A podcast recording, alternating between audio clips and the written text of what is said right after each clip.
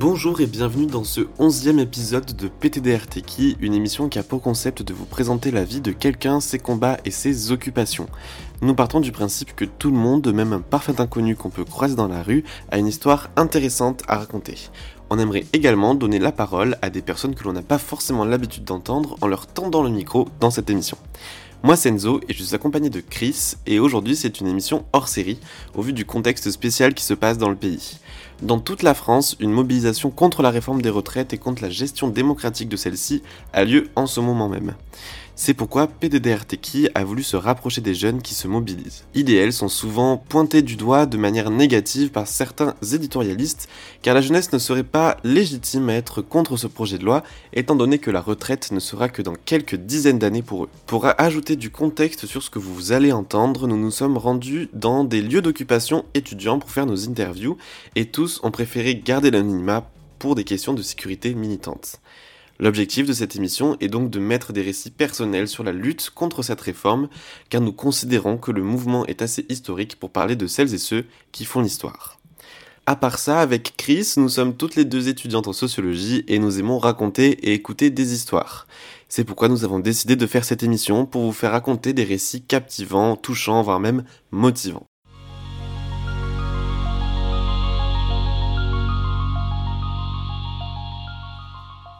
Qu'est-ce que tu fais dans la vie?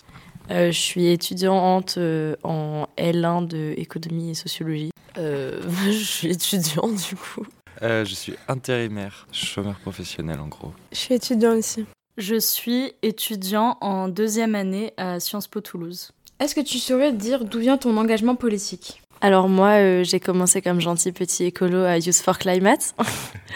et, et après, petit à petit, bah, j'ai découvert plein de choses euh, avec les gens qui étaient déjà là-bas, qui étaient déjà là depuis longtemps, qui avaient eu beaucoup de réflexions et ça m'a permis de parler de politique et de parler de plein de trucs, notamment genre d'anarchisme, de communisme et, et ça m'a permis de, genre, de creuser plus loin et de continuer à avancer à la fois dans le milieu écolo et à la fois découvrir plein d'autres milieux. Et euh, c'est aussi grâce à ça qu'aujourd'hui je suis sur l'occupation. Euh, ouais, carrément. Bah, en vrai, déjà, genre, mon père est militant. Du coup, j'ai toujours un peu euh, baigné dedans. Et euh, bah, voilà, principalement de ça et du monde tout pourri dans lequel on vit que j'aimerais bien changer. je pense que ça vient du fait que j'ai trouvé des personnes trop cool, notamment chez Youth for Climate. Et du coup, je me suis engagé par ça. Et, et bah, après, j'ai continué. Voilà. Moi, je pense que ça vient des violences sexistes et sexuelles que j'ai vécues. Euh, ouais, trouver des, des gens qui vivaient les mêmes choses et qui avaient la haine aussi. Et euh, après, ma politisation dans, ce, enfin, dans certains groupes, c'est quand j'ai mis les pieds la première fois dans un squat euh, dans les Cévennes. Alors que je pense que ça vient en partie de ma famille, euh, surtout la famille de mon père qui est très ancrée politiquement à gauche et donc euh, voilà, j'ai fait euh, plein de manifs euh, et de trucs militants depuis que je suis petit. Je suis partie en vacances à la ZAD. Et, et du coup, je pense que ça vient en partie de là. Mais après, j'ai su créer mon propre militantisme, entre guillemets, notamment à travers mon engagement pour la communauté LGBT, par exemple, qui n'est pas quelque chose que ma famille m'a transmis. Pourquoi te battre contre la réforme des retraites? Alors, pour moi, en fait, j'ai dû. En fait, c'est un peu. Bah, il faut le faire parce que cette réforme, c'est de la merde. Même si je sais pas si ça va me concerner directement, parce qu'à la fois, bah, il y a tout ce discours de. Bah, on va crever avant euh, à cause du réchauffement climatique. Du coup, c'est pas très joyeux. Du coup, je veux pas trop y penser. Et à la fois, bah, je peux même pas dire que je fais ça pour mes parents, puisqu'ils se sont déjà flingués leur retraite. À... Puisque, on a passé dix ans dans un lieu collectif où, genre, genre un des deux était bénévole et l'autre était salarié, enfin, ils auront, ils auront forcément une retraite de misère, donc voilà. Et enfin, c'est plus pas parce que c'est pour les autres, c'est parce qu'il faut le faire en fait. Euh, bah, pour moi, la réforme des retraites, ça s'inscrit dans un truc plus grand. Et genre, évidemment, si on les fait reculer juste sur cette réforme, enfin, là, c'est joué avec le 49.3, mais euh, euh, si on les fait reculer juste sur, pour cette réforme, c'est cool, mais ça sert pas à grand chose. Et je pense que c'est un, mouvement qui doit se massifier, comme dirait le point levé. Mais enfin, oui, juste qu'il doit grandir et ça passe partout. Puis il y a plein de gens, genre quand on a bloqué Paul Sab il y a des profs, ils étaient en mode ouais, mais de toute façon, vous, la retraite, vous l'aurez jamais. Euh, vous êtes en mode ah bah super, euh, nickel, du coup, nous, on est déjà condamnés, euh, c'est top. Donc, ouais, genre là, tout ce qui se passait et tout, ça m'a un peu motivée, parce que de base, j'avais un peu abandonné le militantisme, parce que je me disais ça sert à rien, il faut juste genre vivre à la campagne avec un poulailler, des potes, un potager, parce que tu peux que te créer un petit microcosme où ça se passe bien. Ah, j'ai vu tout ça, je me suis dit, je peux pas genre rester là sans rien faire, faut y croire, puis genre, foutu pour foutu, autant tout essayer. euh, moi, je me bats contre la réforme des retraites parce que bah, c'est pour l'instant le combat qui rassemble le plus. Et c'est un peu, euh, comment, l'expression la plus récente du mépris du gouvernement. Et l'occasion parfaite de leur dire non, en fait, euh, ça va pas se passer comme ça, venez, euh, on va plutôt faire comme nous on veut et pas comme vous, voulez. Bah moi clairement je me projette pas du tout jusqu'à la retraite pour la mienne, du coup c'est pas pour ma retraite que je me bats. Et ouais c'est plus euh, un mouvement social qui regroupe plein de luttes et qui fait qu'on est plein d'accord pour se mobiliser et c'est trop chouette euh, de viser à plein et ouais et de relier les luttes comme ça. Je trouve ça trop bien. Je me bats contre cette réforme parce que selon moi c'est une réforme qui est meurtrière. J'ai oublié le chiffre mais un pourcentage assez effrayant des personnes euh, qui sont pauvres euh, sont déjà mortes en fait avant d'avoir l'âge légal euh, pour toucher une retraite à taux plein. Et du coup, pour moi, c'est une réforme qui est extrêmement inégalitaire. C'est aussi une réforme qui est inégalitaire pour les femmes, puisque les femmes font davantage d'emplois à temps partiel ou ont davantage de, de périodes dans leur vie où elles n'ont pas d'emploi, ce qui fait qu'elles mettent plus de temps à cotiser et donc reculer euh, l'âge légal de départ à la retraite est d'autant plus euh, dangereux pour les femmes. Qu'est-ce que tu répondrais aux personnes qui ne comprennent pas vraiment pourquoi les jeunes se mobilisent contre la réforme des retraites et qui pourront te dire euh, oui pourquoi vous mobilisez alors que pour vous la retraite c'est dans quelques dizaines d'années? Bah j'ai un peu envie de leur dire de fermer leur gueule en fait. enfin déjà ils, viennent pas nous voir. Enfin en fait en fait, j'ai envie de leur dire d'arrêter de fantasmer sur qu'est-ce qu'on fait réellement. Enfin, je sais pas, en fait. En fait, juste, ils comprennent rien.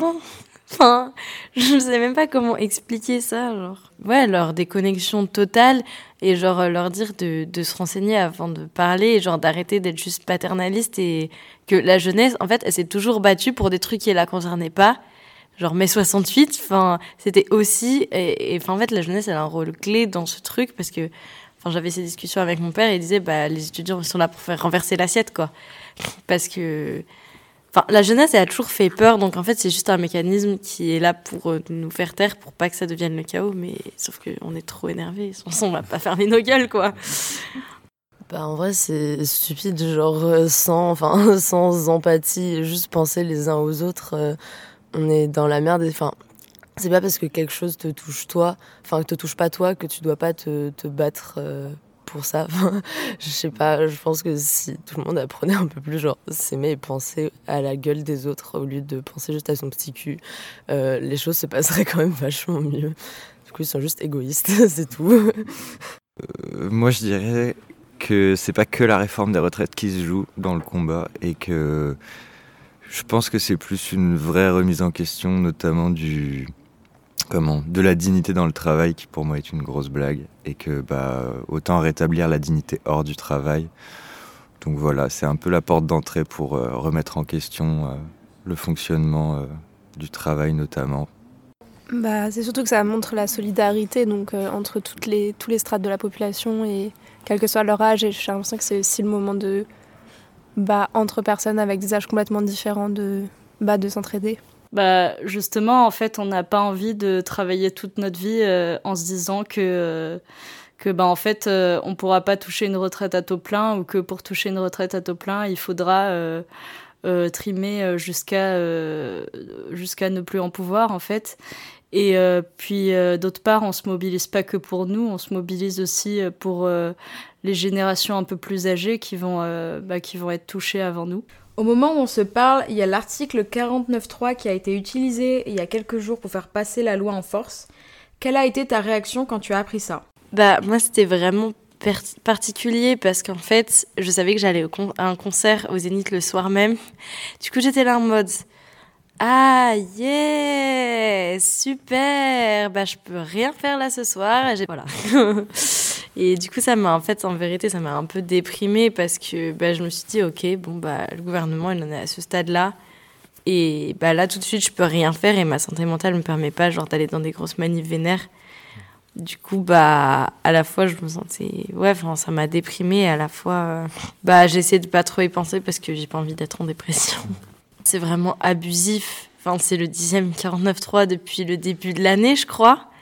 Et euh, enfin pour moi c'est enfin ça fait politiquement c'est vraiment une aberration enfin c'est antidémocratique enfin si on peut dire que le système est déjà démocratique de base euh, là c'est vraiment flinguer la dernière limite de démocratie entre guillemets qui reste. Donc je trouve ça vraiment inadmissible. Enfin, j'aimerais même en fait creuser plus loin et comprendre pourquoi cet article a été créé, si ce n'est juste pour euh, genre passer en force et genre rouler sur euh, l'opinion populaire en fait, genre. Euh, le gigasum et juste le truc du putain c'est le combienième depuis le début du mandat il y en a eu beaucoup trop mais du coup je me suis dit ça va chauffer euh, un peu, je pense. Enfin, c'est pas une bonne chose que le 49.3 soit passé, mais je pense que c'est le moment de bah, montrer notre colère aussi, montrer qu'on va pas s'arrêter là. Mais euh, genre, quand je l'ai vu, on était en, formation euh, médique, justement. et du coup, bah, après, il y a eu la manif, et genre, les gens, ils se sont grave fait taper dessus. C'était un peu pas ouf comme moment. moi, j'étais très en colère, et après, je... après, je suis allé au bar. Et j'étais en mode, venez, on parle pas de ce qui vient de se passer ce soir, parce que c'est vraiment. Euh, enfin, c'était. Ouais, bref, c'est insupportable. Euh, bah moi, j'étais super vénère aussi. Et après, j'ai l'impression qu'il faut, faut réfléchir aussi dans quel contexte le 49.3 il passe aussi. Enfin, le 49.3, c'est. Ça, s'inscrit dans un, dans un pseudo-état d'urgence et quels outils sont utilisés, même euh, juridiques, en fait, par l'État. et c'est quoi bah, En fait, c'est l'articulation de la peur aussi, genre et du coup, comment est-ce qu'on fait face à ça, tous ensemble? Euh, J'étais très euh, touchée personnellement parce que je pense que c'est un article profondément euh, antidémocratique et que même si c'est un article constitutionnel, en fait, bah, ça montre qu'on a des normes dans notre constitution qui sont complètement rétrogrades à mon sens et complètement pas démocratiques. Et euh, du coup, bah, peut-être qu'il faudrait euh, changer de constitution. Mais en tout cas, voilà, quand je l'ai appris, euh, ça m'a vraiment touché dans mon intime et je me suis dit, mais c'est hyper violent ce qu'on est en train de se prendre dans la gueule, en fait, en tant que population. Bah, c'est un geste qui est peu surprenant, je, disais, je dirais, parce que il a déjà été utilisé une dizaine de fois, il me semble, par le gouvernement Macron et puis par d'autres gouvernements avant de quelque bord politique qui soit. Pour moi, ça, démontre euh, une certaine euh, faiblesse politique parce que utiliser cet article, euh, ça montre que en fait la réforme elle fonctionne pas, que personne n'en veut et donc qu'ils sont obligés de bah, littéralement de la passer en force pour obtenir ce qu'ils veulent quoi. Alors maintenant pour celles et ceux qui se demandaient qu'est-ce que c'est le 49.3, pour faire simple, l'article 49 alinéa 3 est inscrit euh, dans la partie du titre 5 de la Constitution de 1958. Alors à la base, il a pour but euh, d'ajuster, de fluidifier en quelque sorte les échanges entre le Parlement et le gouvernement dans un, climat, de litige entre les deux. Euh, le 49.3 doit d'abord être discuté au préalable pendant un conseil des ministres, ensuite il est utilisé dans le Parlement auprès des députés. Et à partir du moment où il est posé euh, dans l'Assemblée, le, projet ou la loi est alors adopté, sauf si une motion de censure est déposée dans les 24 heures qui suivent et obtient la majorité des votes parmi les députés. Et si la motion de censure est votée euh, à la majorité parmi les députés, le gouvernement sera alors obligé de démissionner et dans ce cas-là, la réforme des retraites sera retirée. D'après Le Monde, l'article 49.3 a été utilisé à 88 reprises depuis 1958, dont 11 fois par Elisabeth Borne.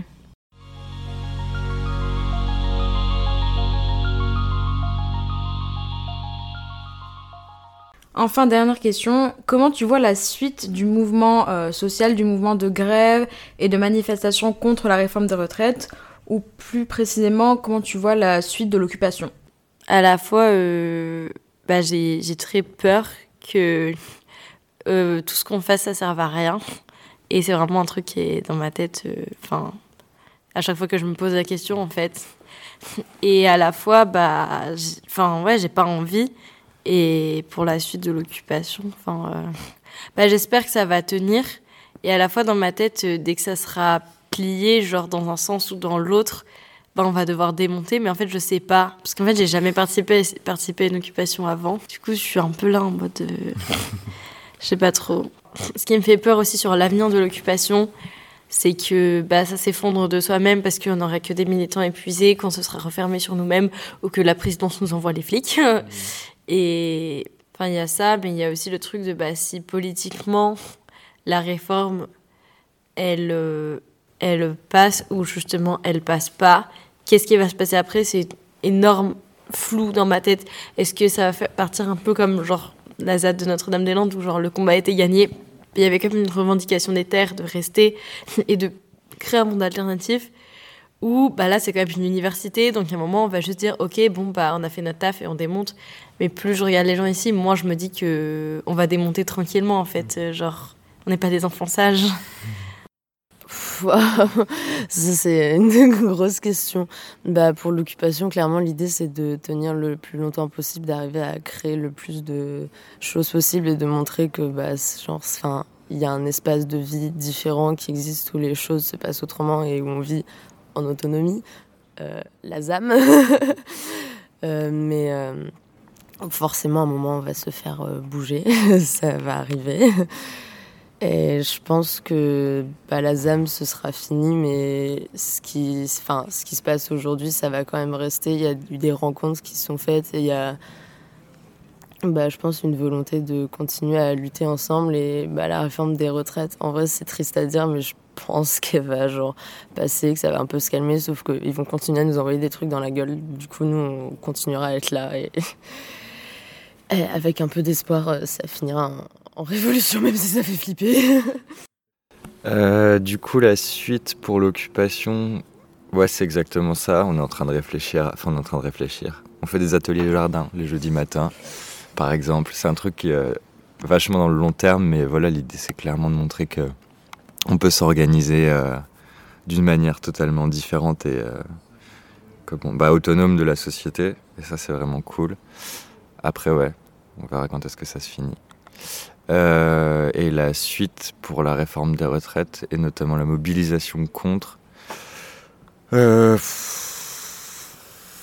je pense que si le gouvernement panique et qu'il sort la grosse répression, ça risque de s'énerver beaucoup en face. Et c'est un peu triste à dire, mais je pense que c'est une bonne chose, parce que l'autre option, ce serait que, bah, comme avec euh, la casse du Code du travail ou euh, les autres réformes qui ont été ultra controversées, au final, euh, elles sont toujours là, et juste on a changé de sujet, et, voilà. moi j'ai l'impression que ce qui se passe ici c'est super précieux. Genre, moi je reste un peu à l'écart parce que je suis en fatigue militante, mais ça ressemble grave à des façons de sorga que je côtoie dans les squats ou quoi. Et, et j'ai l'impression que ce qui est ce qui est, ouais, ce qui est super précieux, c'est les rencontres et les liens qui vont être créés euh, et qui vont pouvoir perdurer, en fait, euh, que ce soit ici au Gai Savoir ou à plein d'autres endroits. Et, et c'est super important, en fait, c'est les conditions matérielles pour s'organiser. On, les a en étant ici et puis derrière, derrière ça va continuer, quoi. Alors moi, j'ai envie que le mouvement continue.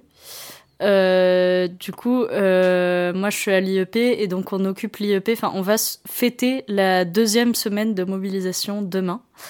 Donc euh, voilà, on est très content d'avoir réussi à, à tenir jusque-là. Et j'ai envie que le mouvement il continue déjà parce que enfin, ce serait extrêmement frustrant et très triste de, de s'avouer vaincu maintenant et euh, juste d'accepter euh, le statu quo, d'accepter que la réforme des retraites euh, soit passée. Donc, à mon avis, il faut continuer de militer contre ça. Et d'autre part, en fait, les, le fait d'occuper la fac ou, ou le, Sciences Po, l'IEP, euh, ça permet de créer des espaces d'apprentissage euh, alternatifs où on a euh, par exemple des ateliers débats sur l'écologie, sur le système pénal. Enfin, on a fait vraiment plein de trucs. on a fait une chorale militante, on a fait une, une cantine végane. Enfin, on... Et ça, en fait, c'est des choses qu'on n'apprend pas euh, si on n'est pas dans ces moments de, de, de mobilisation euh, intense. Et donc j'ai envie que ça continue euh, euh, pour lutter contre la réforme des retraites, mais aussi pour continuer euh, d'inventer des, des, façons de vivre alternatives à ce qu'on vit d'habitude.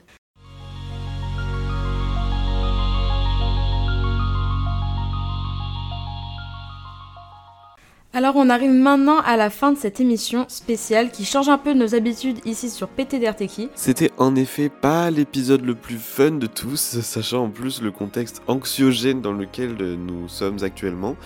Mais on trouvait ce format quand même très intéressant. D'ailleurs, n'hésitez pas à nous donner votre avis sur ce type de format-là si vous souhaitez qu'il revienne sur PTDRTK. C'était important pour nous de mettre en avant cet événement d'actualité qui nous touche tous et qui évolue de jour en jour.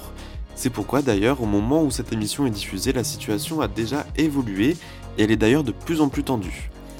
En effet, les militants et les militantes que nous avons interrogés et celles et ceux qui nous entourent sont de plus en plus épuisés par une gestion de ce conflit de plus en plus chaotique et répressive.